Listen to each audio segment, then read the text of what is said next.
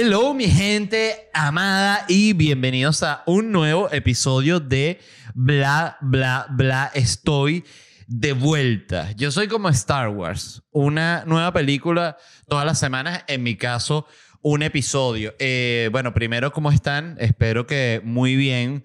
Por cierto, dato interesante, yo siempre mando saludo a la gente que está escuchando el podcast, ¿no? Este, bien sea estén en su casa, bien sea estén en un avión porque lo descargaron, ¿no?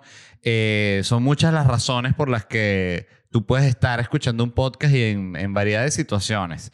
Y el otro día dije que eh, que oye, que, que de repente estaba yo hablando el podcast y usted está escuchando esto porque usted se volteó en el carro.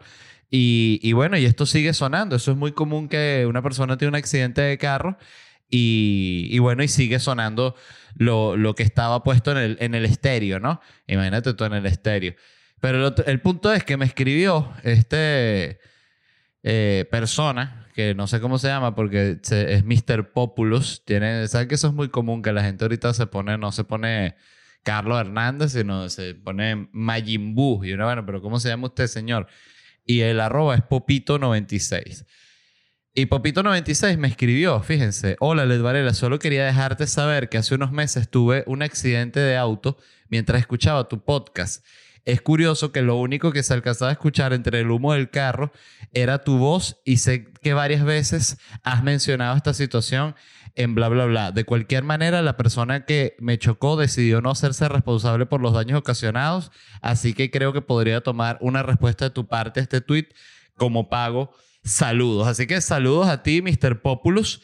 Y, y fíjense qué curioso, como si el podcast sigue, tú puedes de repente estar en tu casa y está sonando lo que yo estoy hablando mientras una persona entra y irrumpe en tu departamento para asesinarte a puñaladas, que ojalá no pase, pero puede pasar, ¿ok?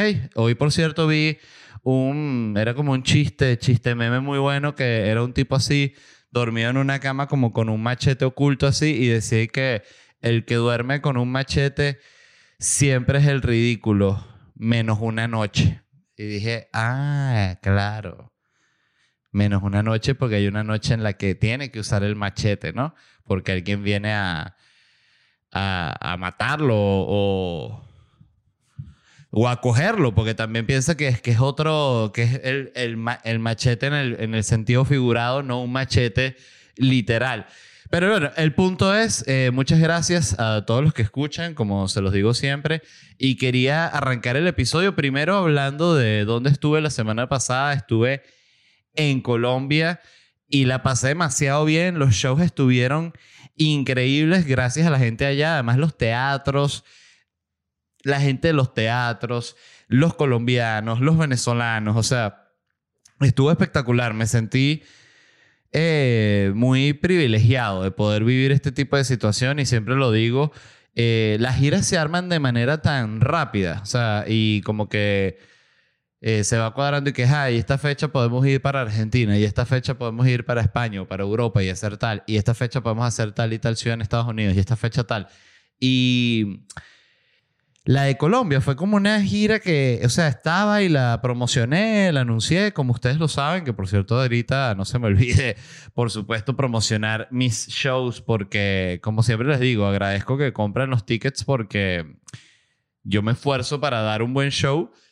Y, y bueno, y ustedes trabajan y me dan el dinero y yo con ese dinero, siempre lo explico, voy y me puedo comprar una hamburguesita. Yo voy a un lugar y digo, ¿cuánto cuesta la hamburguesita? me dicen, 6 dólares. Entonces digo, yo voy a querer una hamburguesita y un agua. Una hamburguesita y un agua. ¿La hamburguesa viene con papas fritas? Sí, viene con papas fritas. Entonces quiere la normal, la que viene con las papas fritas. No se olvide las papas fritas. Ya le vamos a poner las papas fritas. Sí, señor, gracias.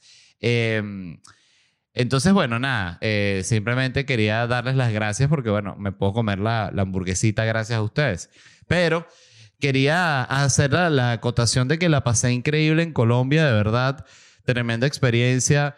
Bogotá, Medellín fue espectacular. Fui al, al barrio este de la Comuna 13, que les explico para quien no conoce la Comuna 13, es muy sencillo. La Comuna 13, déjame Eh, la Comuna 13, que por cierto, escribe, dije varias veces la Comuna 13 grabando las historias y tenía cantidad de mensajes y que eh, mientras más me lo chupas, más me crece. Yo que bueno, pues no puede ser que la gente es el año 2022 estamos y todavía, o sea, una persona va que sigue haciendo una diligencia, ve la historia y para, o sea, se detiene para escribir mientras más me lo mamas, más me crece. Entonces, es tan ridículo como admirable. Fíjense cómo son las situaciones. Pero el punto es, la Comuna 13, este, esto y ya, no tengo coronavirus. Yo sí puedo decir, eh, usar la excusa de que no tengo coronavirus porque me hago un millón de PCRs al mes. Entonces, cuando digo que no tengo coronavirus es porque tengo el palito en la nariz, en el cerebro. Este, ¿cómo se llama? El hisopado. Entonces, la Comuna 13 es lo siguiente. Eso era un barrio de Medellín, que esta es la historia. Era peligrosísimo, ¿no?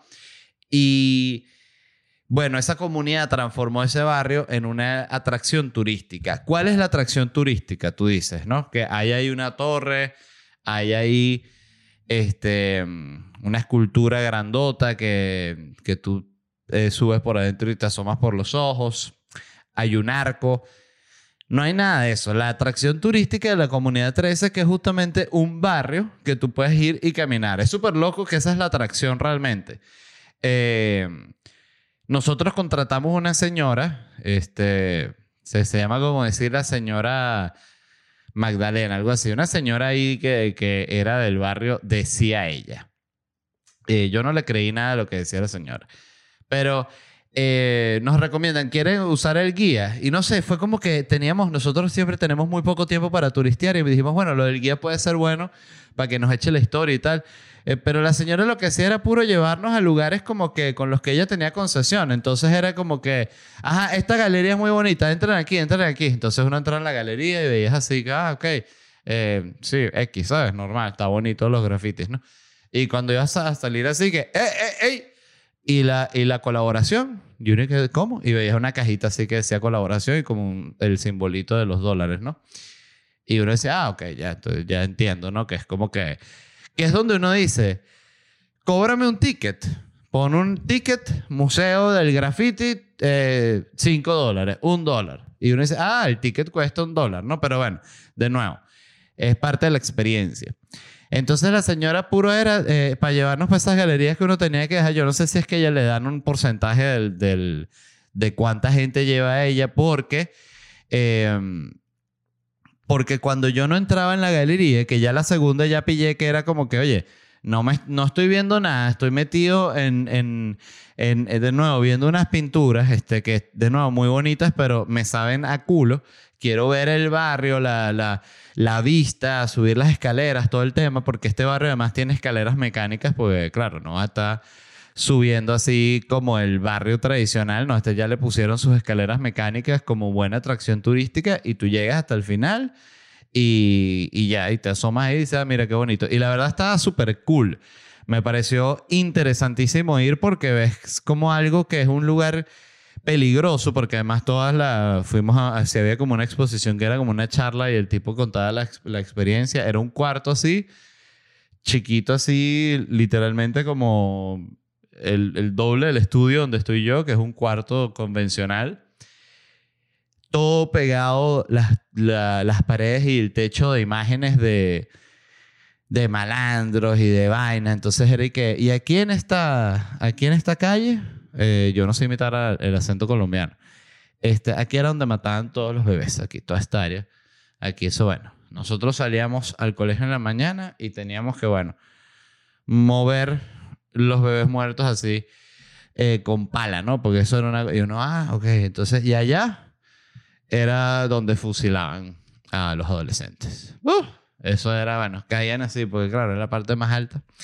Y, y, eso, y eso se trata el, el tour, ¿no? Tú dices, ah, ok, esto era peligrosísimo, ya no lo es, es una atracción turística bestial. Tú ves a gente de todas partes del mundo contentísimas caminando el barrio. Porque tú dices, claro, esto además, si lo disfruto yo, que vengo de un país donde hay barrio que jode, este, no lo va a disfrutar un alemán, un noruego, bueno, se, siento yo, y no, de nuevo, no es, no es prejuicio, sino por lo novedoso de la experiencia, se le hace agua a la boca a un holandés, por ejemplo. Así, agua a la boca. Dice, ¿cómo? ¿Pero puedo caminar dentro del barrio? Sí. Y una señora te cobra por llevarte a lugares donde a ella le dan comisión. No lo puedo creer. O sea, el servicio es extraño. Sí, señor. Rarísimo. No lo has visto nunca. Necesito vivirlo ya. Entonces vayan, de verdad, lo recomiendo. Si bien siempre parece que estuviese volviéndolo mierda con lo que estoy diciendo, no es así. De nuevo, me pareció un lugar increíble, muy interesante y me encantó ir. Este, me gustó Medellín, muchísimo tráfico comimos divino en un restaurante que se llama el, el Botánico, creo que se llama el Botanista. Este, donde, bueno, los, los, tragos que hacían ahí, que si uno venía dentro de un libro, entonces abrías el libro y salía el trago así, un gin tonic, y que, mamma mía, si eso no el gin tonic. Y uno, mierda, que arrecho este gin tonic. Este, muy bueno.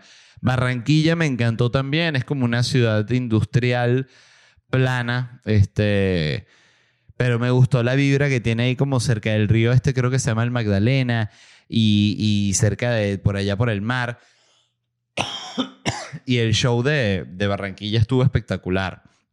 Eh, las paradas por Bucaramanga y por Cali fueron muy, muy rápidas. Fueron esos días que llegué que sí, eh, una de la tarde, dejar maleta, o dos de la tarde, dejar maleta, comer, regresar, baño, descanso como de una hora, show. Y salir temprano porque era madrugonazo. Este. Y, y qué más? Eh, bueno, nada, Barranquilla, Bucaramanga, increíble, Cali, Medellín, Bogotá y Cúcuta, donde fue el, el cierre fue, bueno, simplemente increíble porque me escribía gente, voy pasando la trocha, que yo decía, coño, pero no tuitees que vas pasando la trocha, no, no, ¿cómo es eso de la trocha? Yo no, no, yo no lo tengo muy claro. Este, sí, de verdad no sé cómo es el tema de, la trocha, o sea, entiendo que la trocha es como, como tú pasas de Venezuela a Colombia así como como caminando por la tierra y no como por un, un puesto fronterizo, ¿no? Eso es lo que yo entiendo, pero como de nuevo, ya uno no sabe nada, de repente dice, no vale, pasando la trocha, la trocha es un edificio nuevo que construyeron bellísimo. Ah, ya, no sabía. Este, entonces, bueno, el punto es que eh, estuvo espectacular el show en Cúcuta, que fue el cierre de la gira. Me quedé muy feliz. Eh, hay giras que son como inolvidables y fue como muy muy cool el encuentro con la gente y cómo se vieron los shows y la vibra de la gente desde que salían, este, desde que yo salía. Eh, es muy, muy, muy bien, de verdad. Quedé muy feliz y quería hacer esta... Eh, sí, echar este cuento para agradecerles. Comí increíble, literalmente llegué más gordo de Colombia, una cosa que me, que me avergüenza, pero es la verdad.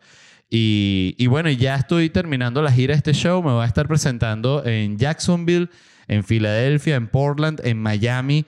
Este 19 de marzo, la gente que está en Miami, es la última presentación del show aquí en Miami. Eh, Sao Paulo, Asunción, Santiago, quedan pocas entradas del Teatro Caupolicán. Valparaíso está agotada, Chillán está agotada, Concepción eh, agotada. Voy a Montevideo el 22 de, abril. Por cierto, voy a pasar un...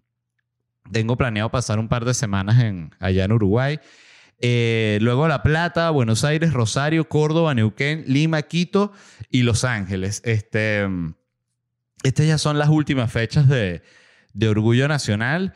Eh, en todo caso, habrán unas muy pocas más, pero ya el show está en la recta final. estoy muy contento y muy orgulloso de lo, de lo, que se ha logrado con esta gira y con este show. Y las entradas las consiguen en ledvalela.com. Quería también agradecer a los patrocinantes Orangutan Care. Vayan ya a Instagram y escriban Orangutan y les va a salir la variedad de productos con CBD, que es bienestar en gotas. ¿Qué es CBD, LED?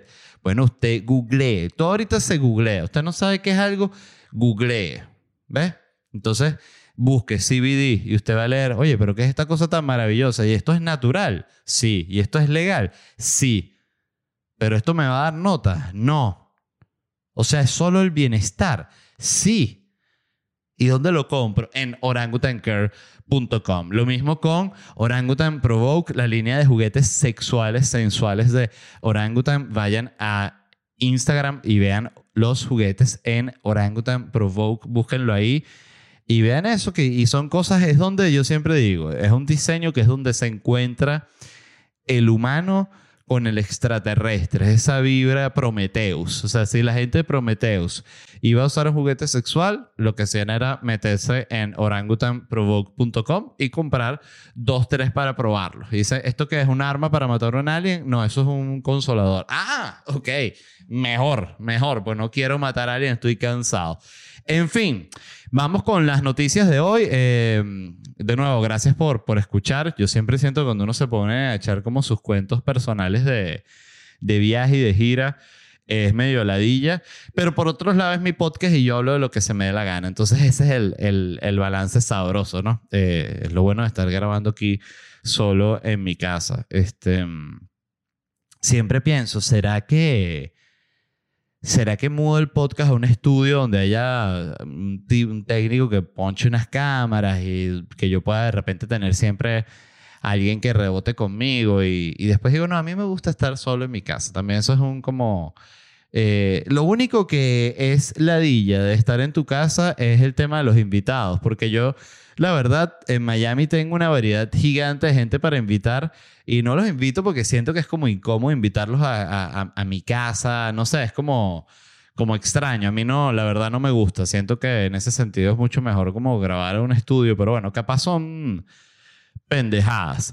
Eh, lo primero de lo que iba a hablar es Rusia, eh, inteligencia inglesa, ¿no? O sea, no no los ingleses más inteligentes, sino los que son como los espías, dicen que el 50% de las unidades de combate terrestre de Rusia están en la frontera con Ucrania. 50%, que como dijo un periodista, Ian Bremer, que este es el momento para que China invada Rusia. Pues claro, están todas las tropas en Ucrania. China lo que tiene es que llegar a Moscú y agarrar a Putin. Putin, ¿qué es esto? ¿Qué es esto? Nada, te jodiste, papadito. ¡Ah! Esta nunca me la vi venir, dice Putin. Y se cierra la imagen así en la cara. Eh, sería un cierre súper raro si termina así todo el conflicto de Putin y, Ucrania. Pero bueno, eh, 150 mil tropas tiene Rusia cerca de Ucrania y ahí asomados así en la, en, la, en la frontera, en la rejita, así están los soldados.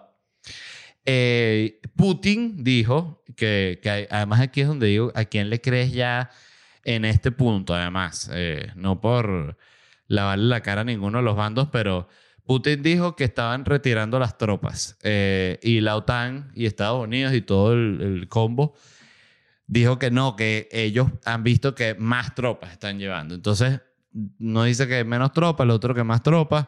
Usted decide a quién le cree. Yo ya no sé cuándo va a empezar esta guerra porque la están anunciando. Hubo unos bombardeos, sé que hoy o ayer, no estoy claro, que como que tiraron unas bombitas por ahí.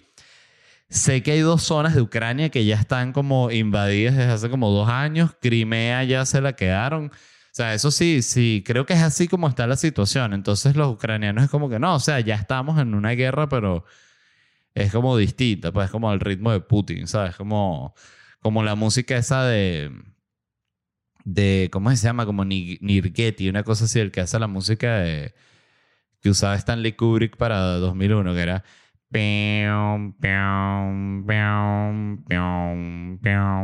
Ah, no, esa es la de El Resplandor, pero ese tipo de música que es como, como tormentosa y lenta.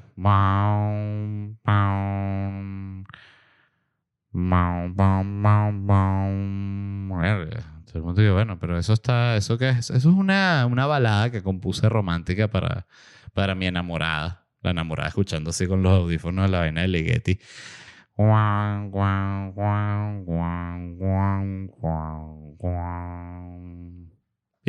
Eso es que te amo. Dice, ay, Ligeti, tú eres un hombre tan extraño, le dice la mujer.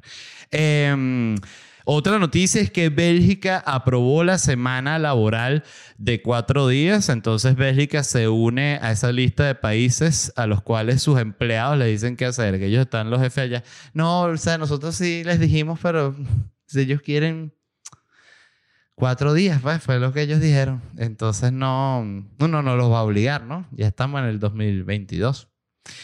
Que es súper loco pensar que de repente un país como Bélgica ya está en un punto... Yo personalmente apoyo el día, la semana laboral de cuatro días, pero porque siento que es lo más humano. O sea, creo que una persona, y pensando sobre todo en la cantidad de gente que tiene que hacer trabajos que no le gustan, porque el que le gusta su trabajo se, se tiene que sentir privilegiado cuando tiene mucho trabajo, pero coño, el que no le gusta su trabajo, cuando tiene mucho trabajo y no le pagan mal, y le pagan mal, coño, bueno, su vida se convierte como una especie de ciclo maldito. Eso es una cosa de salud mental normal, ¿no? Que no, eso no, no hay que ser un experto ni nada.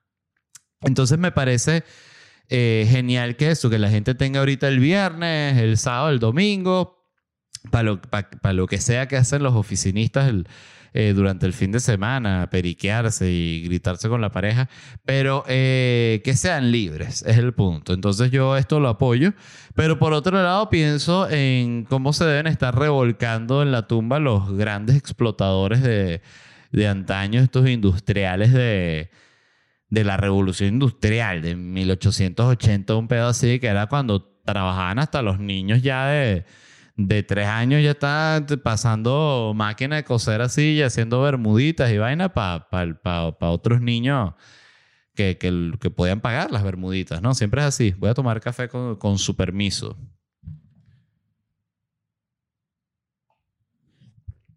Estoy contento de estar haciendo el podcast, de verdad. Es impresionante cómo cómo uno no puede dejar sus espacios, de verdad, porque es un, un, ejercicio muy sabroso de hacer. Y yo por eso cuando agradezco que a ustedes que escuchan lo hago eh, genuinamente, no es, no es como una cosa así de, de gracias, hipócrita, no, no, o sea, lo, lo digo de verdad. Este... Entonces, bueno, ya esa noticia también la hemos visto en otros países que están aprobando esto de la de la semana laboral de cuatro días. Eh, ellos también están como en una etapa de prueba, como creo que estaba pasando, si no me equivoco, y creo que lo hablé acá en el podcast en ciudades de España, que también estaban probando esto, como dándole la oportunidad a los empleados para que probaran este nuevo formato, que obvio la gente ni pendeja dice, no, claro, si voy a probar de... No, yo... Aunque sí les digo, y esto es casi un cliché, pero estoy seguro que es un cliché cierto el que en esta época diga que estén dando la jornada de cuatro días, el que diga, no, yo quiero que tú me des la jornada de seis. Todo el mundo se queda que, what? Pero este es un enfermo. Y dice, sí, yo quiero ser presidente o millonario o algo, pero quiero joderlos a todos ustedes y necesito dos días más. Esa es la pura verdad. Y es así. Eh, requiere mucho trabajo. Yo de verdad debo decir que si bien soy una persona que me toca por mi vida trabajar que jode. Yo siempre con el trabajo he sido una cosa así como que llego, llego naturalmente a los momentos en los que hay que trabajar mucho, pero nunca lo he buscado activamente. No sé si me explico. O sea, nunca me enfoco que, wow, quiero, quiero trabajar muchísimo, sino que si digo, quiero tener un millón de shows, pero porque me gusta tener los shows. No es porque me gusta trabajar. No sé si me... Creo que sí me explico. Creo que, creo que mucha gente es así en otras noticias, esta me encantó, la verdad, y fue una de las que se compartió más la, la semana pasada. De hecho, la noté de la semana pasada, creo que estaba en Colombia y, guardé el, el link y, la, y decidí hablar de ella, ¿no? Y es que tres parapléjicos vuelven a andar un día después de recibir implantes electrónicos en la médula, ¿no? Entonces, primero, se podría decir que son super parapléjicos. Estos parapléjicos, que ya no son parapléjicos, sino son unos parapléjicos electrónicos, potenciados. ¿Ah? Yo diría que sí. Eh, les implantaron 16 electrodos en la médula espinal, que bueno, es como la escena, para que se imaginen cómo fue esto, es como la escena de Spider-Man, del doctor este, Otto Octavius Octopussy, cuando le, le, van a quitar como las mangueras estas que él tiene, ¿no? La, los brazos. Esto es lo mismo con el, el parapléjico. O sea, le ponen todos los chips así y le activan, pasa el botón, ¿no? Blup, y el bicho hace y rompe las mesas. Todo, no, tienes que controlar tu fuerza. Ya no soy más un parapléjico. Y sale así rompiendo la, la, la, ventana. Y uno de los científicos dice, vieron, yo siempre dije que no había que curarlos y me dijeron que yo era un maldito, pero yo sabía, yo sabía. Es así, no lo podemos saber, hay que esperar qué sucede en el futuro.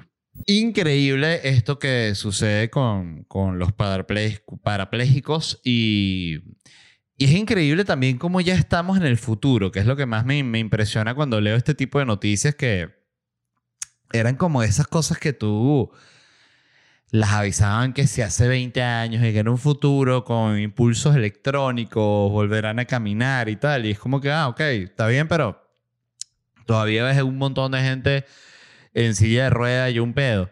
Eh, y ya, o sea, ya estamos en el futuro. O sea, y, y, es como que es eso, no, no hay carros voladores, pero los parapléjicos pueden caminar. O sea, no no, no hemos ido a Marte, pero tú puedes este, ver una película, un avión. O sea, ya hay un futurismo demasiado increíble en la, en la vida actual, ¿sabes? Este, no puedes viajar a la velocidad de la luz, pero te puedes comer un croissant con queso en un tren bala a 420 kilómetros por hora. Entonces, oye, las cosas están bien, las cosas están mejorando.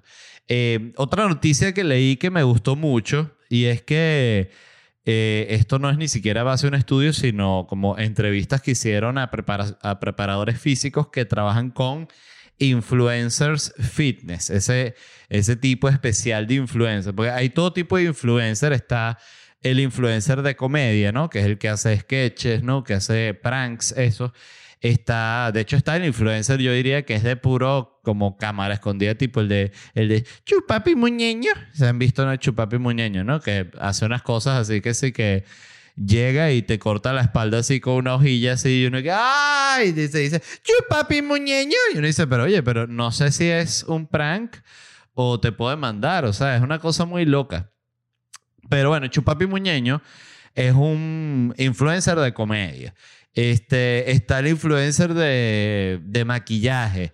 Está el influencer que es modelo, ¿no? El influencer que, que es como eh, eh, bello y ya. Está el influencer bailarín.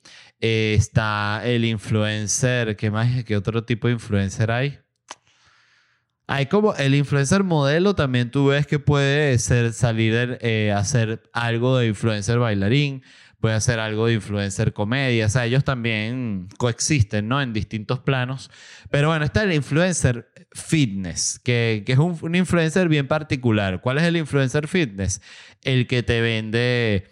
Eh, eh, planes de, de, de, entrenamiento o planes nutricionales o te vende cualquier tipo de huevonada, planes para para una aplicación de entrenamiento o para una inscripción de un gimnasio, lo que sea. El influencer fitness. Este, todos sabemos, eh, todos lo hemos visto, ¿no? El influencer fitness. Entonces, ¿qué pasó?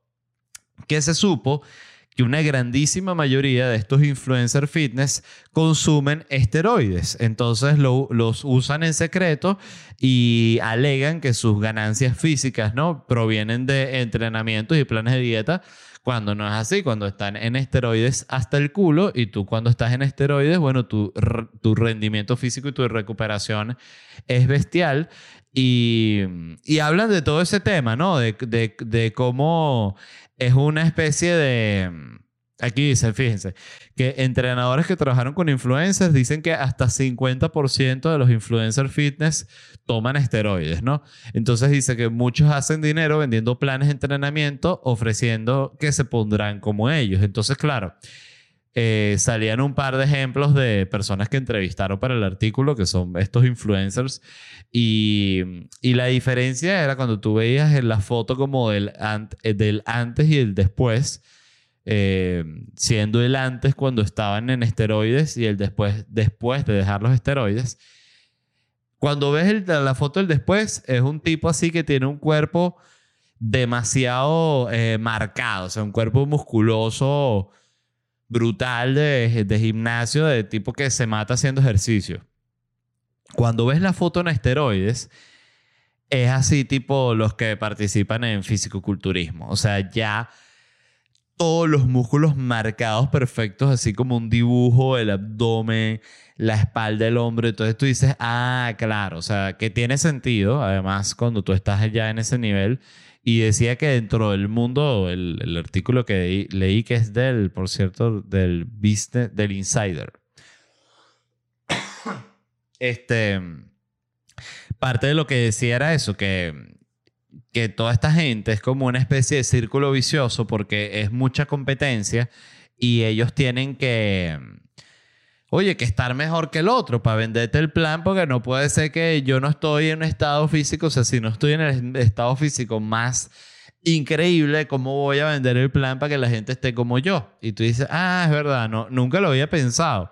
Y lo otro que también me, me llamó la atención es cómo existe el esteroide para el esteroide para, para el que quiere lograr este, la perfección física, pero eso no existe en otros, en otros trabajos, en otras áreas. O sea, no, no hay una vaina que se puede inyectar a un contador y si se inyecta eso echa números como un demonio.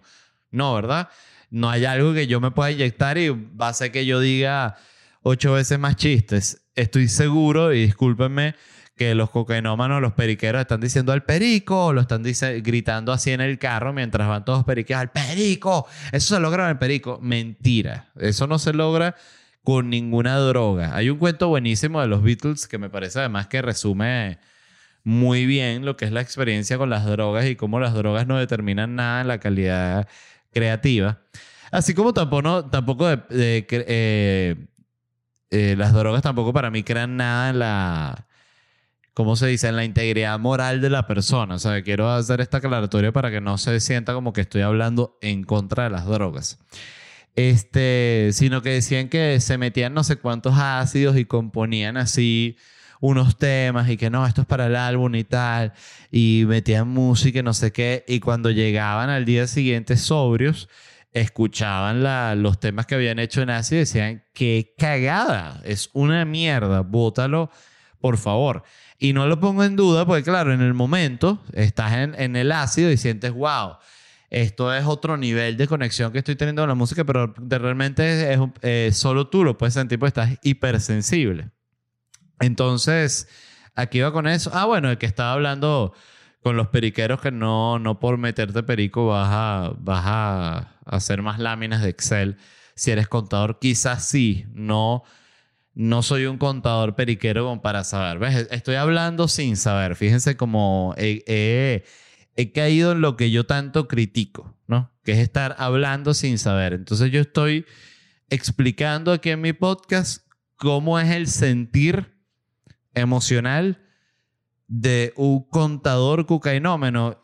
Y yo ni soy cocainómeno ni soy contador. Entonces, oye, cállate la boca, Led. Estás bien. Está bien. Me cayó la boca.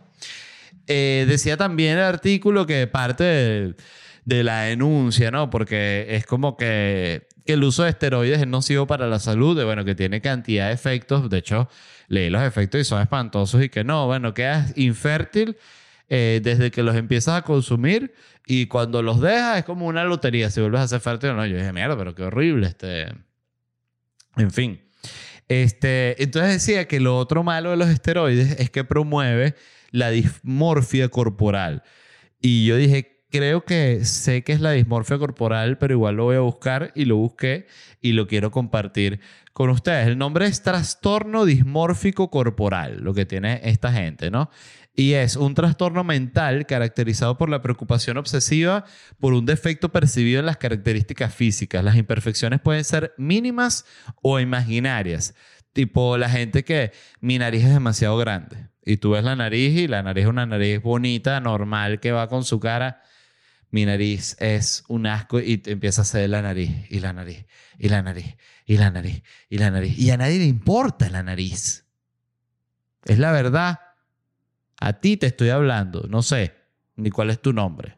Pero estás obsesionada con la nariz. Estás obsesionado con... O eh, también, oye, una operación que sí, esa sí me parece maravillosa. Yo me la haría. Eh, vi cómo le operan a los hombres que, que les salen como, como unas tetitas, ¿no? Así como tal cual como unas tetitas. Eh, yo pensaba que eso era como, como, como un producto del, del sobrepeso y no, es como una, coño, no sé, como una especie de glándula, una vaina y una bolsita.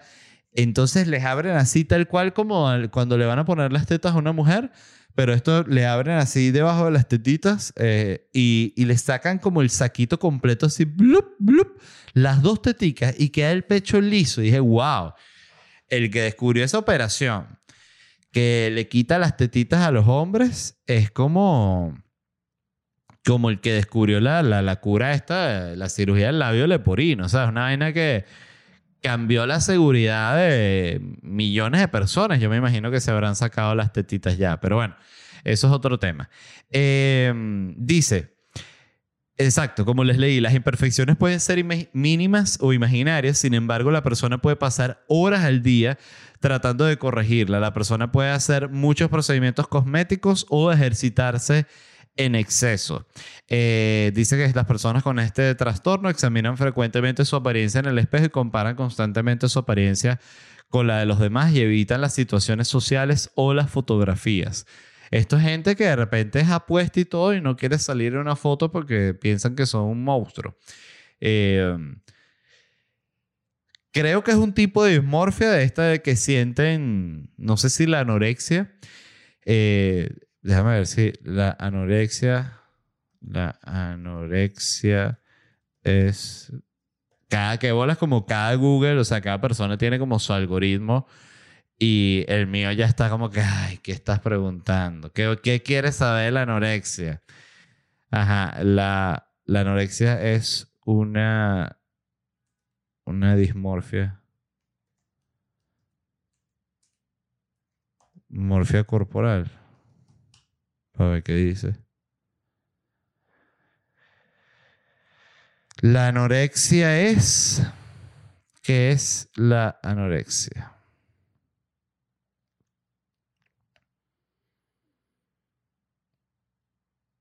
Dice que la anorexia o simplemente la anorexia nerviosa, simplemente nerviosa, es un trastorno grave de los hábitos alimentarios caracterizado por la aversión a comer y el pánico a engordar. Con frecuencia empieza en la adolescencia, pero sus efectos perjudiciales se extienden a lo largo de toda la vida.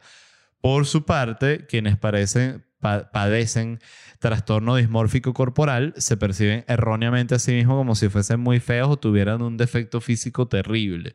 Ok, pero están relacionados porque una persona que está obsesionada con su físico o con algo corporal.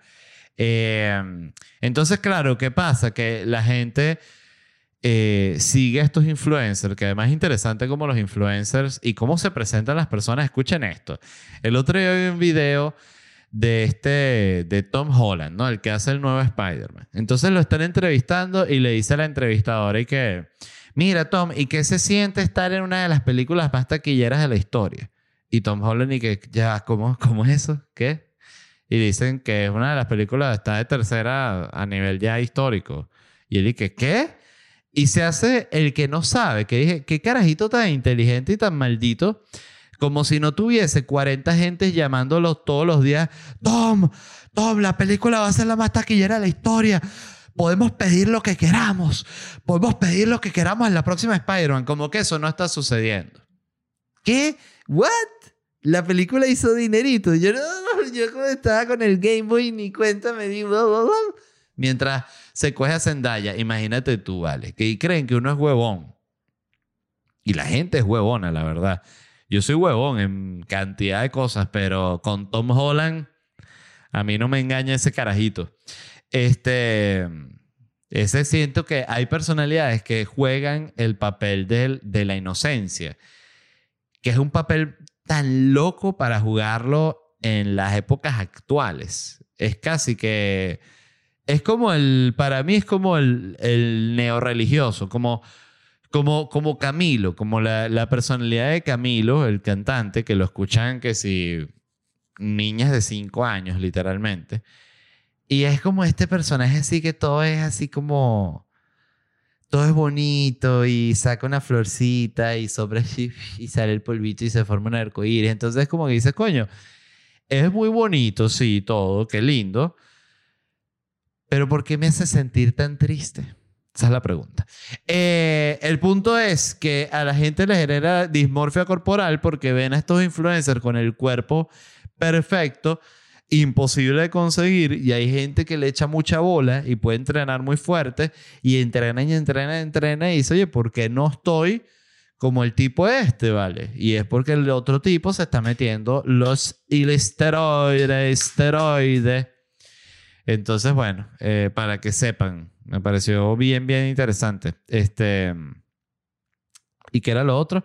Ah, bueno, la otra noticia que, que la vi muy, muy compartida también en Twitter la semana pasada es que Victoria's Secret recibió a su primera modelo con síndrome Down. Este, esta es una modelo puertorriqueña que se llama Sofía Girau. Eh, los invito a que la busquen para que vean cómo es la primera modelo con síndrome de Down este, de Victoria's Secret. Ella agradeció la oportunidad, dijo gracias a Victoria's Secret por verme como modelo de No Limits, hashtag No Limits, y hacerme parte de la campaña de inclusión de Love Cloud Collection, escribió Girau. Esto es solo el comienzo, ahora viene lo mejor. Por dentro y por fuera no hay límites. Y estoy totalmente de acuerdo. Fíjense que a mí me encanta esta cosa de la inclusión. Eh, y en particular con las personas con síndrome de Down, porque yo siempre, y lo decía en mi show, que de nuevo, hay cosas que uno cuando las dice las arma como un chiste, pero lo que estoy diciendo es verdad.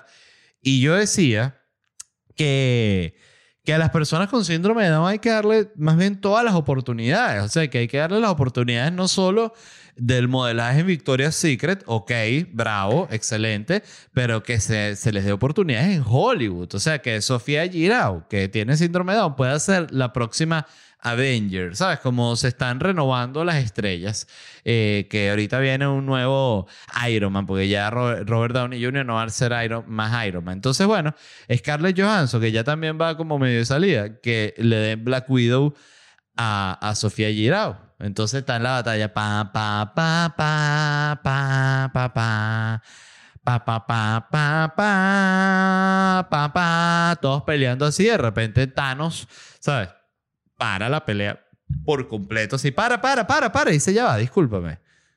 Ella tiene, ella tiene síndrome de Down. Y Capitán América le dice, sí, ella tiene síndrome de Down, pero, o sea, es Black Widow, igual, dispara, pelea, o sea, hace todo igual que Black Widow, no hay realmente una diferencia. Y Thanos le dice, mira, discúlpame, Capitán América, pero yo no puedo estar en una batalla tirándole golpes a una muchacha con síndrome de Down. O sea, yo espero que, que tú entiendas eso. O sea, yo no soy un salvaje. Y ahí empieza el detalle. Porque es como que, ajá, entonces les queremos dar la oportunidad, pero les da miedo darle la oportunidad por cómo la gente va a recibir la oportunidad. Entonces es como que no, entonces mejor no dar la oportunidad, que es una cosa súper loca pensar así, pero es como funciona. Este, yo digo que les den todas las oportunidades del mundo, que les den todo, stand-ups, eh, todo, de verdad. Este, sobre todo porque el entretenimiento ahorita, eh, gracias a que ya no es el formato tipo cable, tipo televisión, que te decía, mira, esto es lo que va a, a sonar, lo que va a pasar ahorita. O sea, a las 9 de la noche es esta serie, la que va a salir, ¿no? Este, entonces tú decías, bueno, tengo que esperar a las 9 de la noche para que salga esta serie, o esta novela, o esta comiquita. Ahorita tú ves lo que tú quieras cuando tú quieras. Entonces, tú quieres ver, eh, qué sé yo, Euforia. Bueno, entonces tú pip, pip, pip, te metes en tu HBO Max y le das play a un episodio de Euforia. Que por cierto, Euforia está buenísima. Siendo el último episodio estuvo flojazo el de. El de el último que vi. No sé si ha salido uno nuevo que es el, de, el que está Ru como recuperándose como con el síndrome de abstinencia y todo eso. Por cierto, lo actuó muy bien. Zendaya es esa gente que digo, coño, que ha hecho esta chama, el, el, talento que tiene es impresionante. Eh, pero la serie lo que tiene es ese potencial de... El contenido que hace que la gente hable de, de, de, de él, ¿sabes? Como hay una película, yo creo que seguramente también la mencioné aquí, pero que se llama It Follows, que es una película como de terror. Yo diría que el género es terror joda, porque es como que hay ciertas cosas que no te la puedes tomar muy en serio, pero es una película que independientemente de que te guste, de que no te guste, que te parezca genial, que te parezca una mierda, esa película termina y tú necesitas hablar de esa película con alguien, o sea, con la persona con la que la viste o con el amigo con el que te la recomendó, es ese tipo de película. Este, pero bueno, a lo que iba, que esta, esta campaña que sacaron eh, eh, Victoria's Secret, que se llama, yo les mencioné el nombre ahorita para ver, aquí lo tengo, el Love Cloud Collection.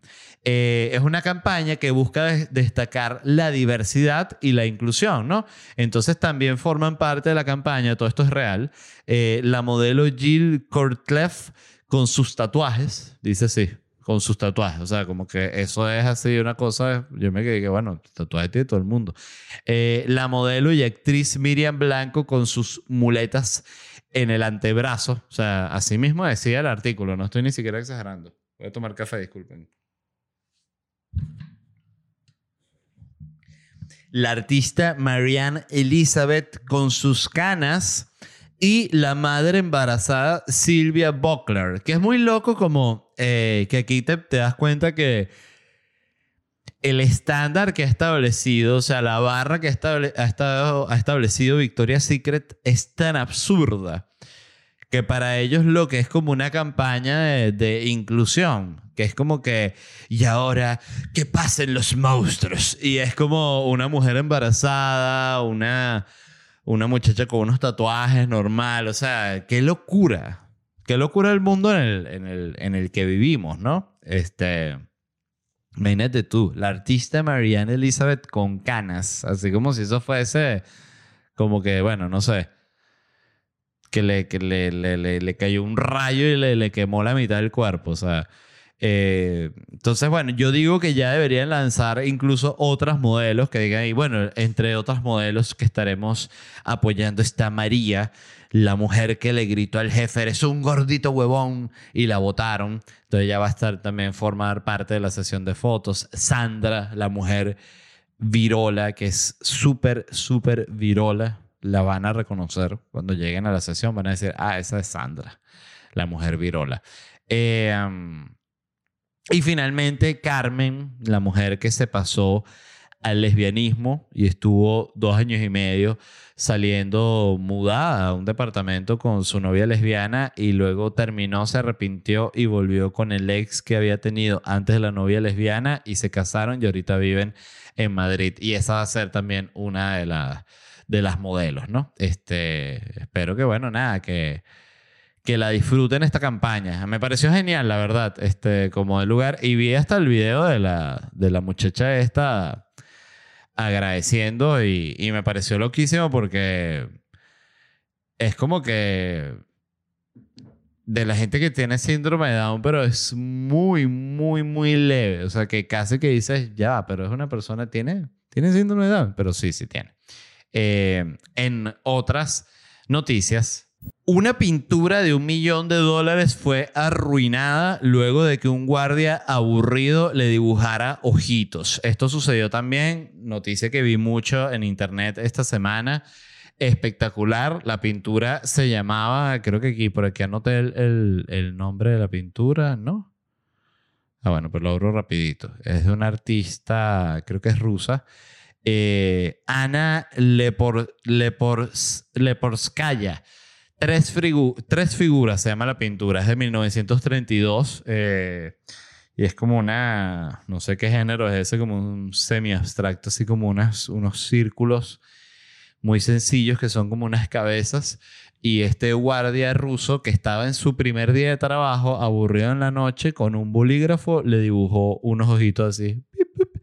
Pip, pip, le dibujó ojito a las tres caras, ¿no? Arruinó la pintura. Tenía 60 años el tipo, primer día de trabajo. Ah, sí lo había notado aquí. Tres figuras de Ana Leporskaya. Eh, podemos culparlo. Yo estuve leyendo que mandaron el cuadro a reparar y que no costó nada la reparación. Fueron que si 2.000 euros la reparación. Claro, agarran y traen a un tipo así que viene con una brochita y pip, pip, pone así exacto el mismo color, hace todo perfecto. Ay, disculpe. Y. Pero yo digo, eso más bien le aumentó el valor a la pintura, porque el tipo, coño, con esa movida que se lanzó, la pintura salió en todo el planeta. O sea, y esa pintura ahorita es mucho más conocida. Yo no la conocía, la verdad. Yo soy ignorante con el, arte. Pero no es como decirte el Guernica, ¿sabes? Que el Guernica, bueno, siento que lo conoce todo el mundo. ¿Qué otro cuadro es famoso? El de la, la persistencia de la memoria de Dalí o los más famosos de Van Gogh, la Mona Lisa, este...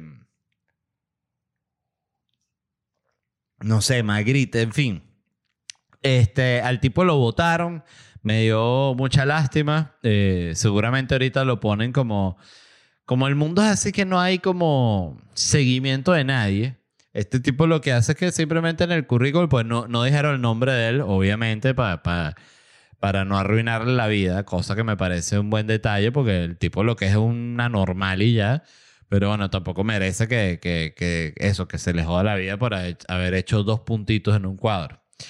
Eh, pero bueno, que eso, el tipo lo que hace es que no pone en el currículum que tuvo ese trabajo y después lo pone encargado que, mira, esta es la el tablero de control de la planta nuclear, ¿no? Eh, lo único que no debes tocar es esta palanca grandota que si le tiras así para abajo, la única palanca grandota eh, se derrite y explota todo esto. Entonces, puedes tocar todo, puedes tocar los botones así, así con las manos, no pasa nada. No toques esta palanca. El tipo que va a hacer la primera noche. Tocar la palanca, es obvio. Este, a mí me parece que ya impresionante, un verdadero logro de la humanidad que a este punto no haya empezado toda la guerra nuclear y no se han lanzado ese poco misiles, considerando que hay gente, seres humanos encargados de, que bueno, obvio, no sé si será como en las películas que para lanzar una bomba nuclear tienes que poner una llave y el presidente tiene que decir otra llave y la pone. y- Eh, no lo sé, pero bueno, como sea. Eh, ya para cerrar el episodio, les quería recomendar Afterlife, que la había empezado a ver hace como, no sé, yo creo que como tres semanas, un mes. Eh, no, tres semanas, un mes. Sí, hace como tres semanas. Eh, mi novia la empezó a ver y me dijo, está buenísima, tenemos que verla. La empecé a ver con ella y me agarró y, y quería tomarme un momento para recomendarla porque realmente es una serie de comedia muy, pero muy buena. Eh, y tiene algo muy particular que nunca, me, nunca había visto una serie de, com- de comedia que lo tuviese tan marcado. Y es que es muy cursi porque la historia de la serie es este tipo que interpreta al mismo Ricky Gervais, que es el director y creador de la serie, eh, que murió su esposa. Entonces él ve estos videos de ella que están grabados en la laptop, que son como mensajes que le dejó la esposa eh, mientras está en la quimio y así como con el cáncer, que son como que sigue la vida, sé feliz, tú siempre has sido un tipo comiquísimo, agarra y sal con, a pasear con la perra, llévala para el parque que a ella le gusta su juguete, como cosas muy sencillas, ¿no? Que si no estuviese en el contexto de como un equilibrio con una comedia muy, muy oscura y muy enferma que tiene la serie, sería eh, de un nivel de cursilería insoportable. Entonces tiene un balance, aunque sea para mí. Eh, Oye, muy particular, porque hace que las partes cursis eh, te lleguen y te impacten, porque por otro lado estás haciendo una cosa que es espantosa y, y horrible de hacer. Hay un personaje, para los que vean la serie, que se llama Brian, que es un tipo que quiere salir en el periódico, el, personaje protagonista trabaja en un periódico. Y este es como un tipo así, como un perdedor, un tipo así como grasiento, como siempre como sucio, que siempre le dicen que huele como a mejado y como a mierda. Y el tipo es simplemente asqueroso, pero es buena persona. Pero es un personaje tan, tan repugnante y tan particular que se los juro, tenía mucho tiempo sin que me pasara eso, que yo estaba viendo la serie y ya cuando salía el tipo me empezaba a reír de solo verlo. Y hay una escena, además, en la cual el tipo hace stand-up dentro de la, del universo de la serie y la vaina es simplemente una locura. Entonces se las quiero recomendar, de verdad. Este, siempre les hablo de cosas que vi, pero esta más allá de ser algo que vi, es algo que les recomiendo que vean porque es como es como un bálsamo para el alma la serie, de verdad. Es muy, muy, muy cool. Muy buena. Me encantó. Y soy fan de Ricky Gervais. Pero he intentado ver la otra que no sé si él también como que... No sé si tiene como algún tipo de retraso algo así que se llama como Derek. Creo que es así, pero no, no me agarró. Esta es espectacular. Eh, dicho eso, como siempre, se les quiere muchísimo. Eh, ya saben que estoy de gira, consiguen las entradas en ledvarela.com y nos vemos en unos días. Gracias por escuchar. Bye.